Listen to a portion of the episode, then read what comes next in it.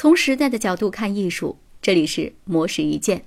张友是著名古琴演奏家，天台寺佛教音乐学院长乐琴社社长，四川省音乐家协会会员，南琴创始人。对于琴音的妙趣，他一直有着自己自身的顿悟，认为人生犹如琴音，收放自如，方得真趣。张友认为，习琴路上的前行应该从七弦处精进，但不止于七弦，琴音。流淌着的是生命之音，只有归于心性的真实，生命的真实才可入琴之道。而且习琴之人要具德行，修德修善，这不仅是勤学之路的钥匙，亦是做人的基础。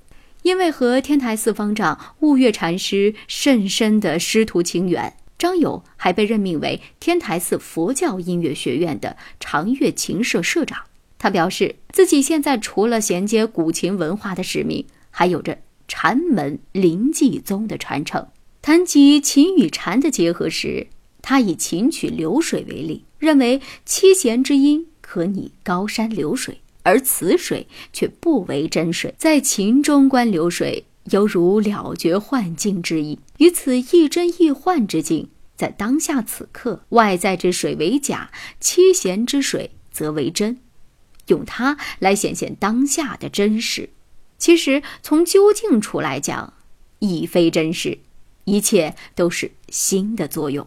张佑觉得，在心的气度与风骨里，去入禅的澄明与慈悲，对生命真实的证悟，才是一个琴者的归处。